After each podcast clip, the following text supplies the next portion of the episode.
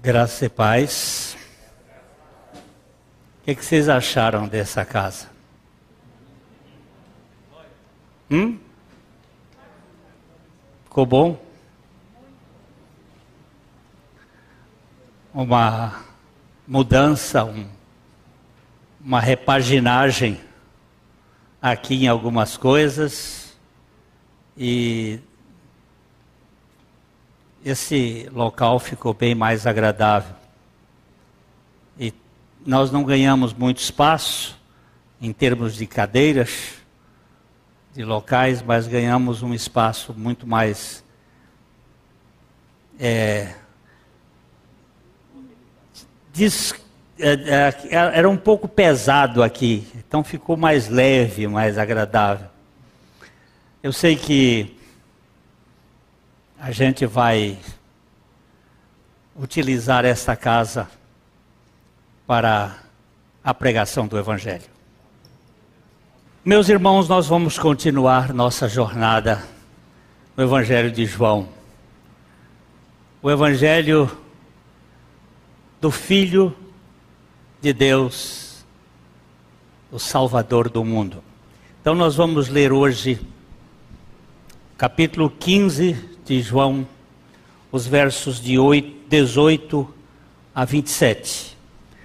João 15, de 18 a 27. Se o mundo vos odeia, sabei que primeiro do que a vós outros me odiou a mim. Se vós fosseis do mundo, o mundo amaria o que era seu.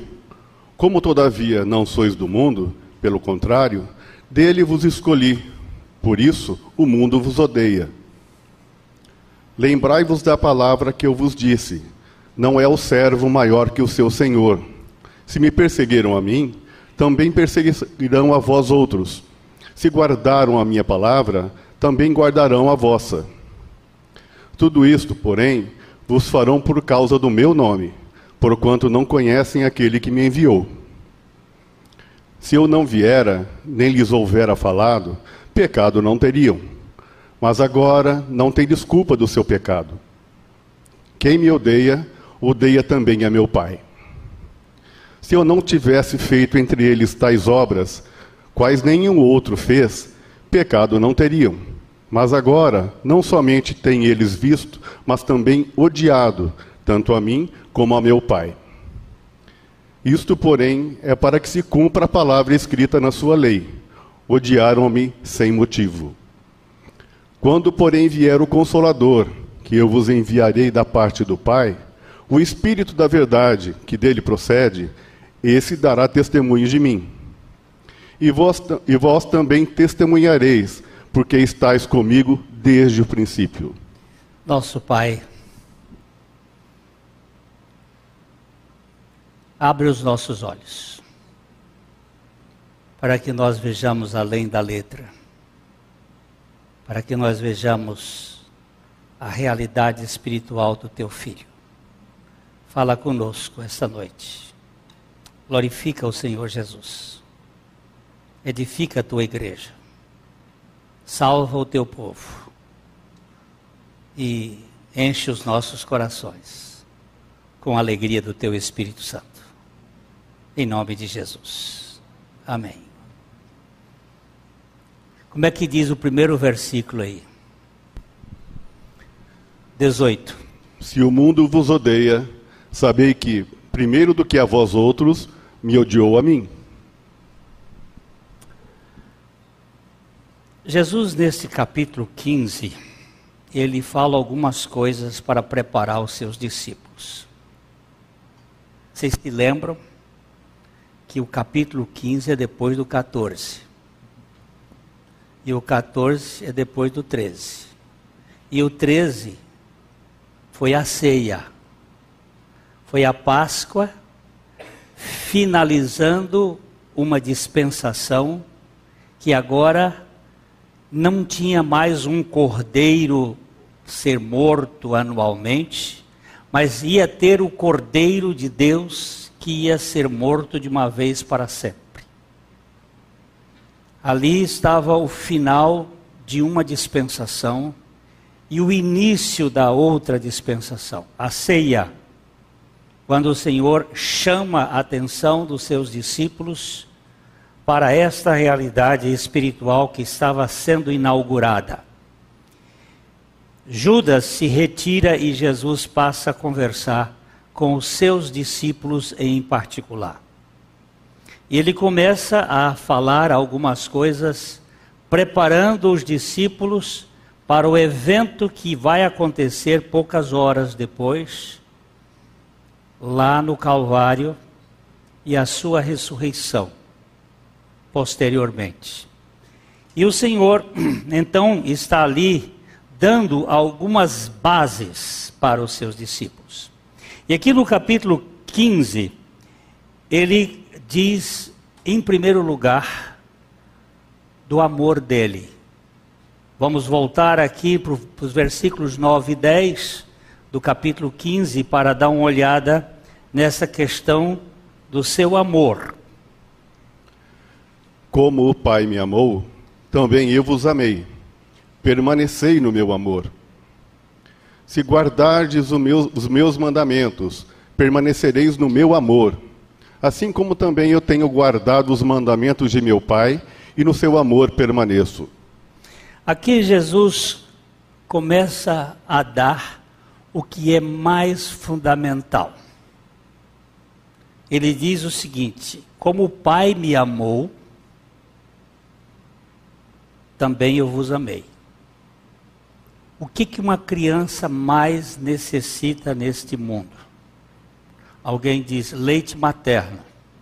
E eu diria amor de mãe e de pai. Ele precisa mais do que leite materno. Porque uma criança pode viver sem leite materno, ainda que isso seja importantíssimo. Mas sem amor, ele vai virar um monstro. Sem amor, ninguém pode viver adequadamente. E o Senhor está falando da sua retirada deste mundo, que o projeto iria se concretizar ali na cruz, e ele queria que os seus discípulos entendessem que eles tinham um amor incondicional. Não um amor de troca, não um amor de barganha, como o Pai me amou também eu vos amei. A coisa mais gostosa que alguém pode experimentar é saber que ele é amado. E que este amor não tem tempo de validade. Porque amor que acaba é paixão, não é amor. A minha Bíblia diz que o amor nunca acaba. O que acaba são os sentimentos de paixão que tomam conta das pessoas. E o Senhor diz aqui no versículo 10: Se guardardes os meus mandamentos, permanecereis no meu amor. No versículo 12, e nós vimos isto no domingo passado, o Senhor dá o seu mandamento para os seus discípulos. O meu mandamento é este: que vos ameis uns aos outros, assim como eu vos amei. O Senhor agora diz assim: Eu amei vocês, como o Pai me amou, e eu tenho um mandamento. O meu mandamento é que vocês amem uns aos outros. O amor não é uma opção na vida cristã, é um mandamento. Não é um sentimento, como é, Eros. Eros também é amor, mas Eros é hormônio. Eros é sentimento. Esse amor que Jesus está falando aqui é o amor ágape. E o amor ágape não é um sentimento. Ele está ah, centralizado na vontade. E o ser humano, a única coisa que ele tem que pode ter sentido é a sua própria vontade, quando esta vontade é conquistada por Deus. Então aqui ele diz: O meu mandamento é que vocês se amem uns aos outros. E agora, Jesus diz assim: ó, já que vocês sabem que o meu Pai me amou e que eu amo você como meu Pai me amou e que vocês devem se amar uns aos outros, eu quero dizer para vocês uma coisa: o mundo odeia vocês. Ele vai logo bater de frente. Vamos ler o versículo 18 e 19. Se o mundo vos odeia, sabei que primeiro do que a vós outros me odiou a mim. Se vós fosseis do mundo, o mundo amaria o que era seu. Como todavia não sois do mundo, pelo contrário, dele vos escolhi. Por isso o mundo vos odeia. Jesus estava aqui sendo o mais claro possível. Meu Pai me ama, eu amo vocês, vocês se amem uns aos outros, mas não se esqueça: o mundo vai odiar vocês. E não queira fazer com que o mundo ame vocês, porque vocês não são do mundo. É, só podemos suportar o ódio do mundo por nós, depois de sabermos do amor do Pai e do amor de Cristo por cada um de nós. E depois de termos a consciência de que fazemos parte de uma comunidade de amor recíproco. Uma comunidade que se ama. Não é uma comunidade que se amassa. Mas ela se ama. Nós temos que ter essa consciência, se não tivermos essa consciência, nós vamos ter que pedir lá o Espírito Santo, que vai aparecer depois no versículo 25, 26, para fazer a coisa funcionar.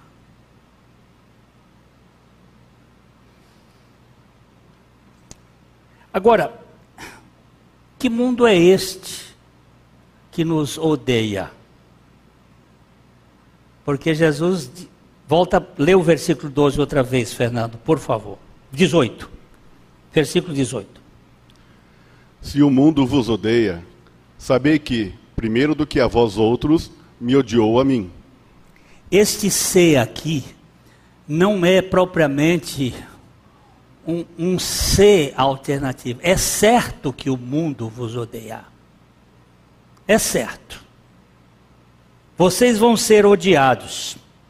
Mas que mundo é este? João, o apóstolo João, ele usa a palavra mundo com um mundo de significado. Se, se nós não entendermos os significados da palavra mundo que João usa, nós vamos ficar meio confusos. Eu vou tirar aqui dez significados para a palavra mundo que João usa no capítulo no livro dele.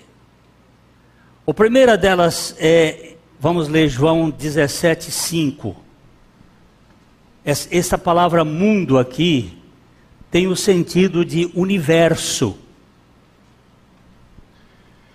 E agora, glorifica-me, ó Pai, contigo mesmo com a glória que eu tive junto de ti, antes que houvesse mundo. É. Antes que houvesse o quê? Antes que houvesse o universo, antes que houvesse a criação. Glorifica-me, ó Pai, com a glória que nós tínhamos antes que houvesse mundo. Essa palavra mundo aqui, ele está falando de toda a criação, de todo o universo. Agora vamos ver outro texto em João capítulo 13, versículo 1. João 13, 1.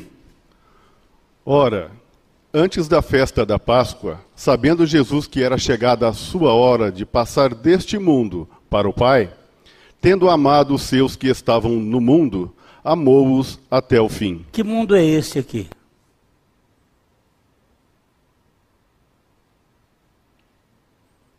Que mundo é esse aqui? Ó, tendo a hora de passar deste mundo para o Pai. Que mundo é esse aqui? a terra, meu povo.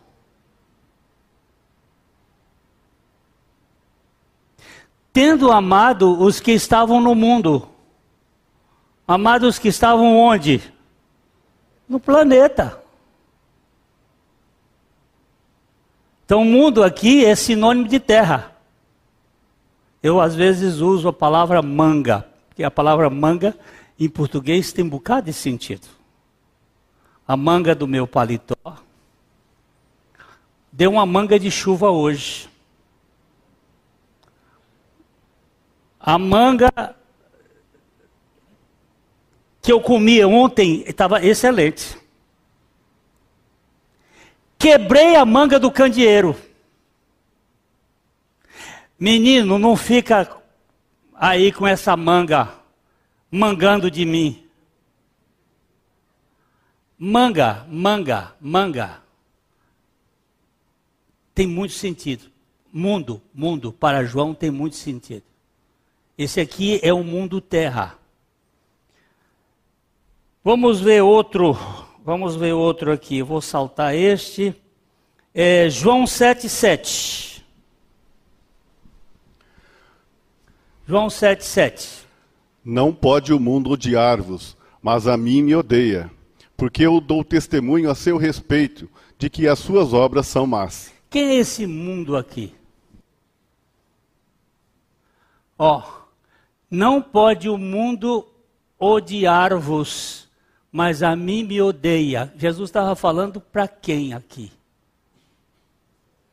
Para os fariseus, para os religiosos. Por que, que o mundo não pode odiar os fariseus? porque eles são do mundo. Quem é essa turma aqui do mundo? São todos aqueles que não são filhos de Deus.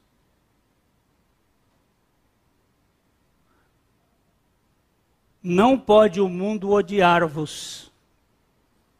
O mundo só gosta de gente do mundo. O mundo gosta dos imundos dele mas a mim eles me odeiam. Esse mundo aqui é o mundo de todos aqueles que não foram salvos por Jesus Cristo, ou salvos por Deus. É a humanidade menos os crentes. Porque eu não odeio a Jesus. Por que, que eu não odeio a Jesus? Porque eu antes odiava. Mas eu fui alcançado por Jesus.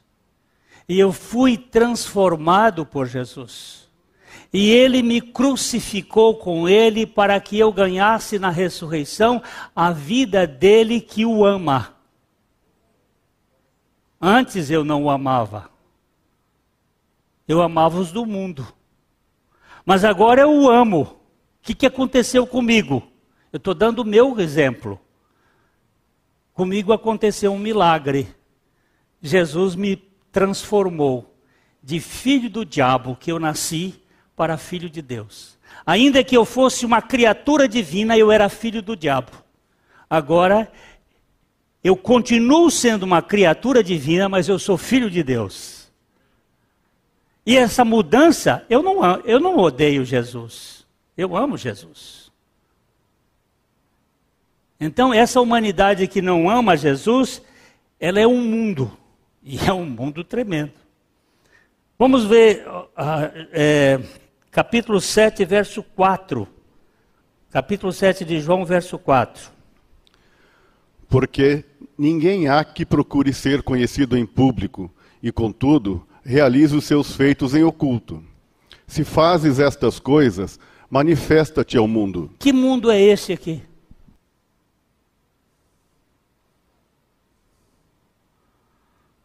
é um público, é um mundo de gente. Olha aqui, ele está usando aqui, porque ninguém há que procure ser conhecido em público e, contudo, não realize os seus feitos em oculto. Se fazes essas coisas em essas coisas, manifesta ao mundo. Isso eram os irmãos de Jesus dizendo para ele. Os irmãos de Jesus não criam em Jesus. Você sabe que eles só passaram a crer em Jesus depois da ressurreição. Nem Tiago, o irmão do Senhor, nem Judas, o irmão do Senhor, nem Simão, o irmão do Senhor, criam no Senhor. Porque para crer no Senhor, tem que ter um milagre. E esse milagre é feito pelo Espírito Santo. É, vamos ver. É, vamos ver João 1, 29. Todo mundo conhece esse versículo. Eu tenho vários ali, mas eu selecionei. No dia seguinte, viu João a Jesus, que vinha para ele, e disse: Eis o Cordeiro de Deus que tira o pecado do mundo. Que mundo é esse aqui? É todo mundo? Ou trata-se de judeus e gentios?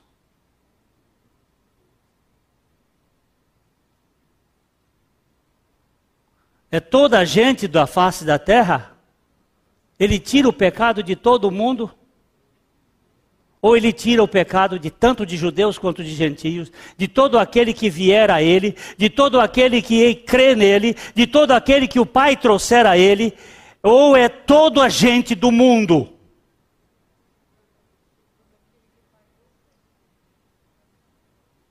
Se for toda a gente do mundo, nós temos que dizer que o poder dele não foi capaz de salvar a todo mundo.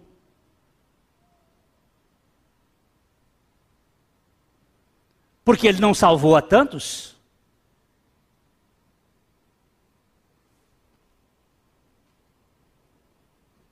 Aqui trata-se de judeus e gentios. João 1, 10. Que mundo é esse aqui? O Verbo estava no mundo. O mundo foi feito por intermédio dele, mas o mundo não o conheceu. Aqui tem três mundos. Olha só. É tanto mundo aqui. O Verbo estava onde? Que mundo é esse aqui? Hein? É a terra. O Verbo estava no mundo. O mundo foi feito por meio, por intermédio dele. Que mundo é esse que foi feito por intermédio dele? Não.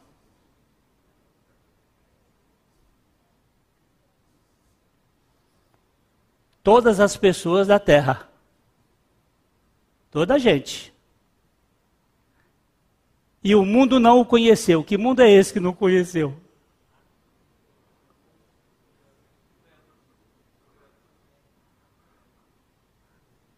Todos aqueles incrédulos que não o conheceram em qualquer tempo. Aqui tem o mundo terra, tem o mundo a humanidade e tem o mundo dos incrédulos. E aí ele veio para o que era seu, quem eram os seus? Judeu?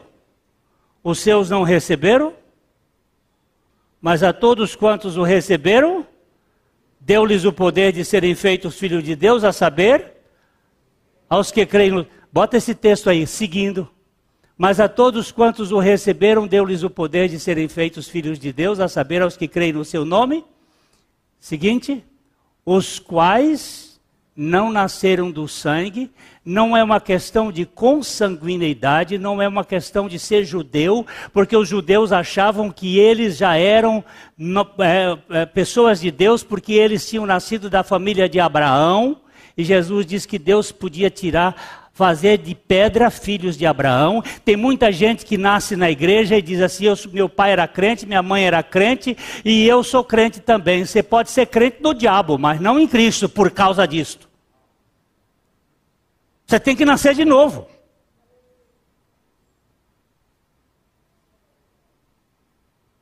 Ah, mas eu fui educado na igreja, e daí? Você nasceu de novo? Você morreu com Cristo? Você ressuscitou com Cristo? Não confunda comportamento com regeneração e conversão. Não foi da vontade do, da, do sangue, não foi da, não nasceram do sangue, não nasceu da vontade da carne. A vontade da carne são os desejos, nem da vontade do homem. Não foi porque eu quisesse. Eu só pude querê-lo porque ele conquistou a minha vontade para que a minha vontade o quisesse. De outra maneira, não é possível. Porque nós estávamos mortos em delitos e pecados. Que mundo é este? João 17, 9. Olha, olha esse texto aqui. Olha esse texto aqui. É por eles que eu rogo. Não rogo pelo mundo, mas por aqueles que me deste, porque são teus. Jesus dizendo aqui: Eu não, não rogo pelo mundo.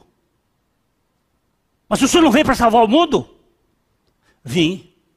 Mas que mundo o senhor veio salvar? Judeus e gentios. É um mundo de gente.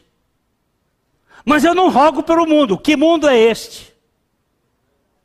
É o mundo de todos os incrédulos que já nasceram incrédulos e que o Espírito Santo não vai convencer. E por que, que o Espírito Santo não vai convencer? Agora você vai perguntar para ele.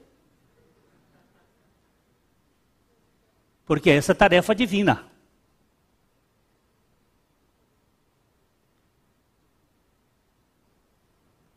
Por que, que Deus não converteu Faraó?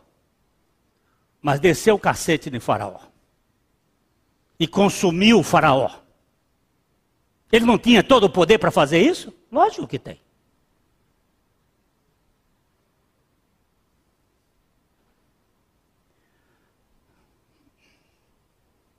Vamos ver mais um outro aqui, João 3, João 3,17. Porque Deus, João 3,16 é porque Deus amou o mundo para a salvação? Porque Deus amou o mundo de tal maneira que deu o seu Filho unigênito, para que todo o que nele crê não pereça, mas tenha vida eterna. E aí o verso 17.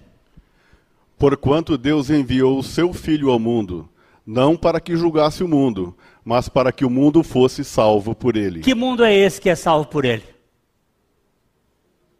Eu não sei se você pode entrar nessa, mas eu estou aí. Ele não roga pelo mundo, mas ele salva o mundo. Que mundo é esse que ele não roga e que mundo é esse que ele salva?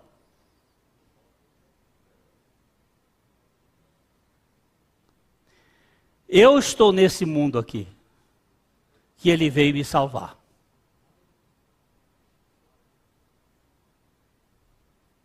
E isso é um milagre. Agora, que mundo é esse que odeia o Senhor e odeia os cristãos? João 12, 31, que vocês sabem de cor. Chegou o momento de ser julgado este mundo, e agora o seu príncipe será expulso. Que mundo é esse? Que mundo é este aqui?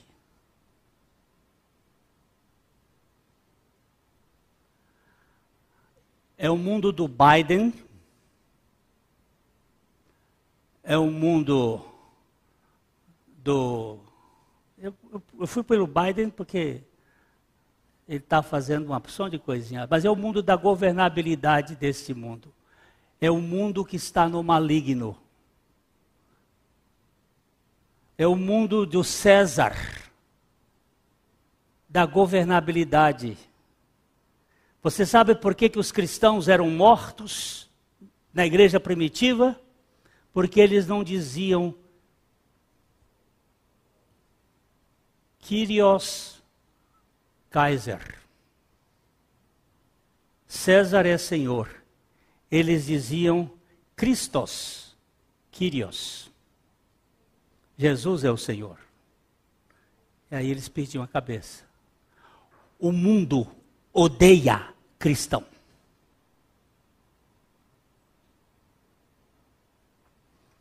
E normalmente, político que está no poder faz parte do mundo. Normalmente. Não é todo, não. Nós já tivemos grandes políticos que não eram do mundo e que exerceram um grande papel. Mas hoje nós estamos vendo uma pandemia governada não pelos poderes do Brasil, mas pelos poderes mundiais. Quem está governando essa pandemia e a crise são os poderes que governam o mundo.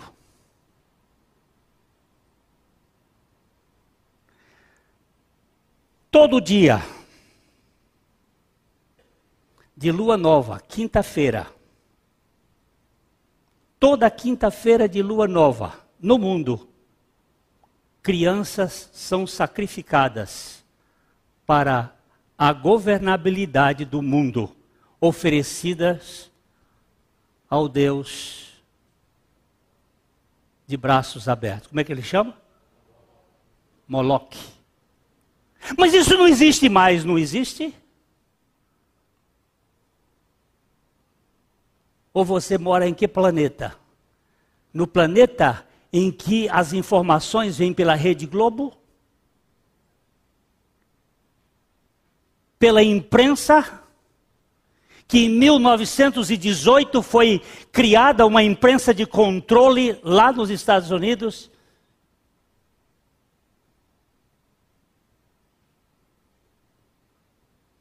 Todas essas press não têm notícia tem condicionamento. A United Press foi criada com a finalidade de controlar as pessoas. Se você quiser verdade, você tem que abrir a Bíblia. Se você quiser inverdade, você leia jornal. Agora que está começando a cair a, a ficha de algumas pessoas. Alguns anos se passaram aqui, uns anos passados, o doutor, doutor Barros, ele me disse, me contou de um, de uma pessoa daqui de Londrina, que foi procurar um médico lá em São Paulo. O médico fez todos os exames, Roberto Barros. Ele disse: você não, você não tem nada. Você não sofre de coisa alguma. Todos os seus parâmetros estão normais. Ele disse: O que acontece comigo que eu vivo doente? Ele disse: Você não tem doença, você tem enfermidade. E ele perguntou: O que que você lê? Ele disse: Eu leio o Estadão a Folha de São Paulo, a Folha de Londrina. Ele disse: para de ler essas porcarias e leia a Bíblia. Médico. Ele disse: o senhor é protestante? Ele disse: não, sou católico. Não é só protestante que lê a Bíblia, não.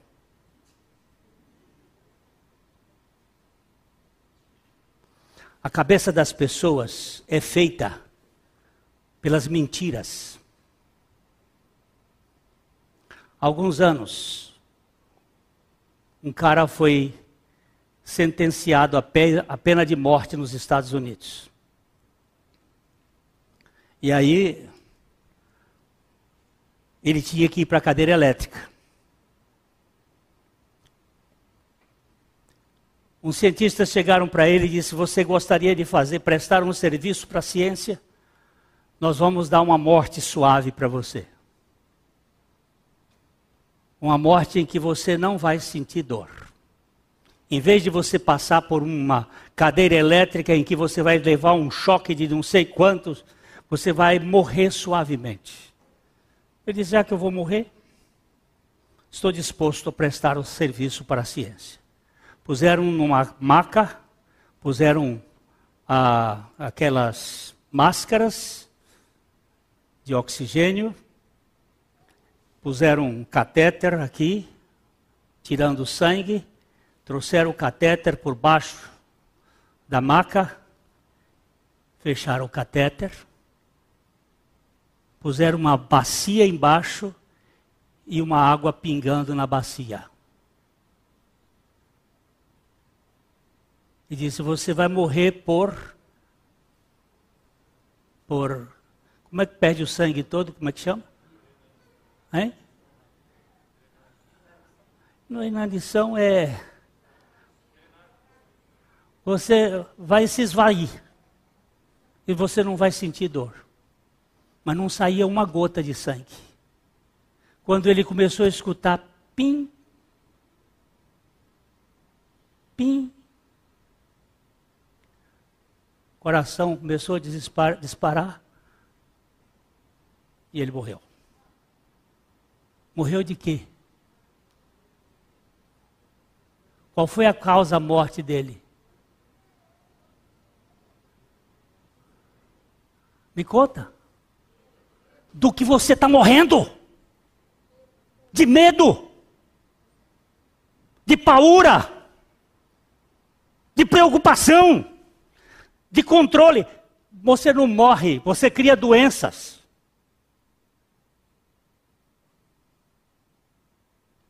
E o mundo controla as pessoas assim, com medo. Está todo mundo apavorado. Hoje nós estamos vendo os psiquiatras dizendo: o povo está morrendo de depressão.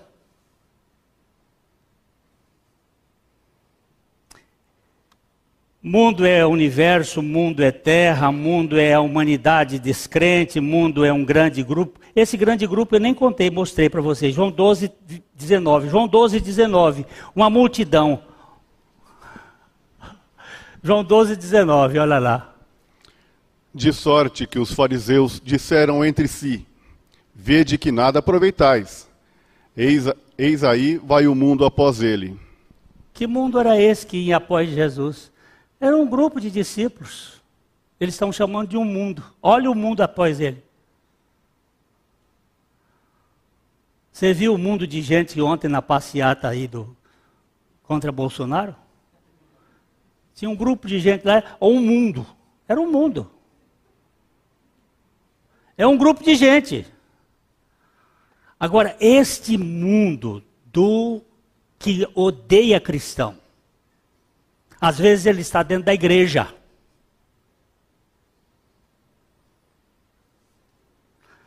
Nós vemos Paulo dizendo a respeito de um senhor chamado Demas. Ele diz assim: Demas, tendo amado o presente século, me abandonou. Este mundo odeia Cristo e odeia cristão. Eu disse, nós vamos parar hoje por aqui, depois eu volto. O mundo que odeia Jesus e os seus discípulos é o sistema que jaz no maligno.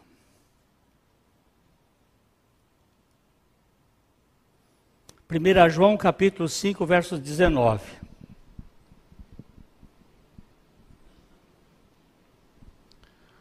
Sabemos que somos de Deus e que o mundo inteiro jaz no maligno. Que mundo inteiro que jaz no maligno?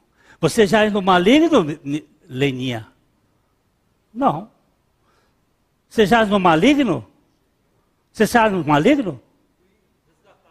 Você foi resgatado. Você não jaz. O mundo inteiro jaz no maligno. Que mundo inteiro que jaz no maligno? É esse mundo do apavoramento, da, da governabilidade que leva as pessoas a acreditarem na mentira de Satanás. O pai da mentira e que leva as pessoas a não poderem viver de modo significativo. No plano da tentação de Jesus, Satanás disse para ele que os reinos deste mundo lhe foram dados. Lucas capítulo 4, versículos 5 a 8. Lucas 4, 5 a 8 eu, eu, eu assustei aqui, mas por olhar aqui, mas ainda tem tempo aqui, até o avião pousar. E elevando-o, mostrou-lhe, num momento, todos os reinos do mundo. Disse-lhe o diabo: Dar-te-ei toda esta autoridade e a glória destes reinos, porque ela me foi entregue, e a dou a quem quiser. Portanto, se prostrado me adorares, toda será tua. Mas Jesus lhe respondeu: Está escrito: Ao Senhor teu Deus adorarás, e só a ele darás culto. Foi o que o diabo disse para Jesus? Olha bem o que, que o diabo disse para Jesus. Vamos, vamos voltar um pouquinho para trás. Disse o diabo: Dar-te-ei um pouquinho para trás ainda. Levando, mostrou-lhe no momento todos os reinos do mundo. Primeiro, qual era o monte que havia em Israel que pudesse mostrar todos os reinos do mundo? Trata-se de uma tentação e não de levar Jesus a um monte. colocar Jesus num pináculo do templo era até mais fácil, mas colocar Jesus num monte que visse todos os reinos do mundo, isso faz na cabeça. Assim como nós somos tentados na nossa cabeça. Eu estava lá em, no, em São Paulo em 1979 num congresso na Igreja Batista da Mar Vila Mariana, uma convenção da Igreja Batista, e lá estavam, no domingo de manhã, uns mil e tantos pastores sentados, estudando sobre a tentação de Jesus. E cada um dava uma opinião, e cada um dava outra opinião, e era, você vê, tanto teólogo junto, vai dar uma complicação Aí estava lá o meu velho professor, o Barba já está fazendo o sinal, meu velho professor, doutor Reinaldo Purim, sentado lá no seu cantinho. Ele ficava quietinho, ele não era de falar muito, ele estava sentado lá. Aí alguém lembrou, doutor Purim, o senhor poderia dizer como é que Jesus foi tentado? Aí ele diz: bem, bem, os irmãos já falaram tudo. Como quem diz assim, o que, que eu vou dizer mais aqui agora? Aí, não, doutor Purinho, o senhor, doutor Rubens Lopes, com aquela capacidade que ele tinha, disse, doutor Purinho, diz aqui, como é que Jesus foi tentado? Ele levantou e disse assim, como é que os irmãos são tentados? Como é que os irmãos são tentados? E sentou. Como é que Jesus foi tentado? Ele era homem, foi tentado. As figuras aqui estão exatamente dentro da mente, que ele não pegou Jesus e levou do deserto lá no pináculo do templo, nem no monte, mas como você e eu somos tentados todos os dias a não depender do Senhor. Todos os dias nós somos tentados. E o que, que ele disse? Os reinos deste mundo me foram dados e eu dou a quem quiser. E ele aqui não mentiu. Porque lá no dia em que Adão deu a Satanás o governo da terra, do mundo, e nós vivemos num mundo que jaz no maligno, nesse sentido da governabilidade. Não é a terra que jaz no maligno, porque do Senhor é a terra e a sua plenitude, o mundo e todos aqueles que nele habitam. Mas há um mundo que odeia cristão. Odeia cristão, porque odeia Cristo. Então ele disse: Se o mundo vos odeia, primeiro do que a vós, odiou a mim.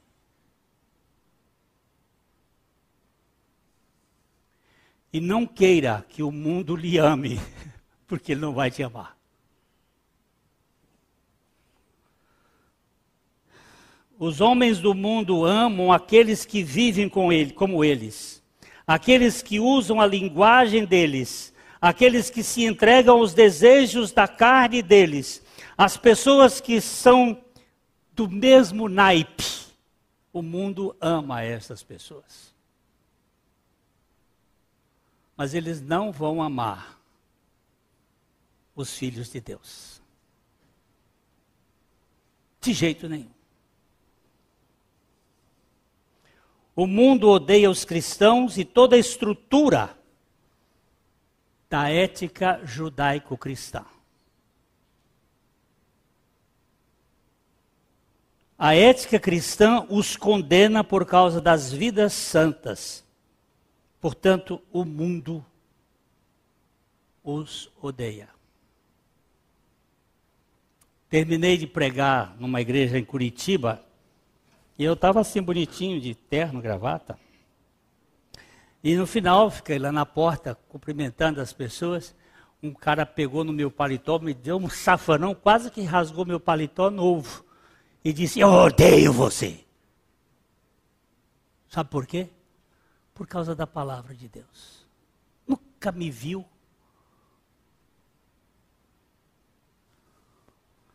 O pastor olhou e disse assim: O que, que aconteceu? Eu digo: É o filho dele que está vindo aí.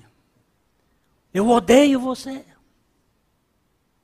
Eu até disse para ele assim: Pois é, eu vou ter a oportunidade de amar a quem me odeia.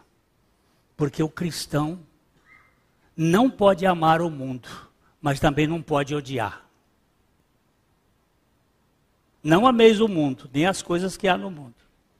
Porque se alguém amar o mundo, o amor do Pai não está nele. Mas nós amamos até o fim, como Jesus amou aqueles que estão no mundo, mesmo os inimigos.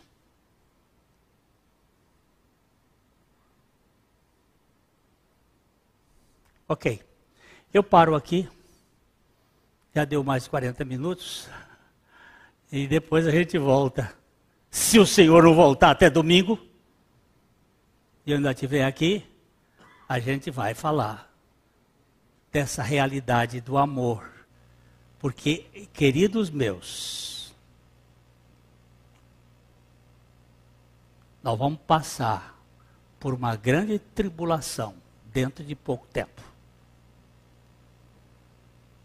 Não sejam ingênuos. Não, não vai acontecer. Vai acontecer.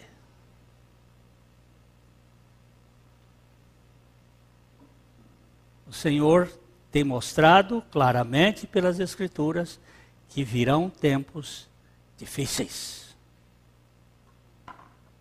Difíceis. Porém, aqueles que estão nele não perdem Ontem eu contei para os meninos aqui, para os, jovens, quando Policarpo foi perante o procônsul, o procônsul disse para ele assim: Policarpo era pastor da igreja de Esmirna, pastor que foi discípulo de João, e ele diz assim: negue a Jesus e eu te liberto. E ele diz: Faz 86 anos que eu ando com Jesus e ele nunca me negou. Não seria eu, agora, que iria negá-lo? No final da vida. Procônsul disse para ele assim: Eu posso te lançar nas, no fosso com as feras e eles vão te comer. Ele disse: Esse corpo vai morrer primeiro, vai morrer rapidamente. Vou libertar-me desse corpo, dessa natureza caída. Aí ele diz assim: Mas eu ponho você na fogueira e queima, e você vai virar fumaça. Ele disse: O fogo vai me queimar por algum tempo, e eu me, liber, me libertarei dele, mas você terá um fogo eterno queimando a sua vida. Da foi mal criado para mostrar o Evangelho. Aqui você não põe limites para mim. Porque quem está em Cristo é nova criatura. Não, não se pode matar um crente. Jesus não mente, falou assim. Quem perde a vida por mim tem sorte, porque sua morte não é o fim. Há um velho hino que se cantava. Os cristãos se divertiam vendo nas, as feras comendo os cristãos. Não sabiam que naquela cena gotas de sangue eram grão que brotando se espalhavam. Quanto mais matava cristão, mais cristão surgia. Hoje nós temos uma igreja pífia, medrosa, que fica com medo de coronavírus. Meu Deus, liberta-nos pelo teu poder. Dá-nos a graça de viver com cuidado. Nós precisamos ter cuidado, sim. Mas não termos paura e vivermos para a glória de Deus.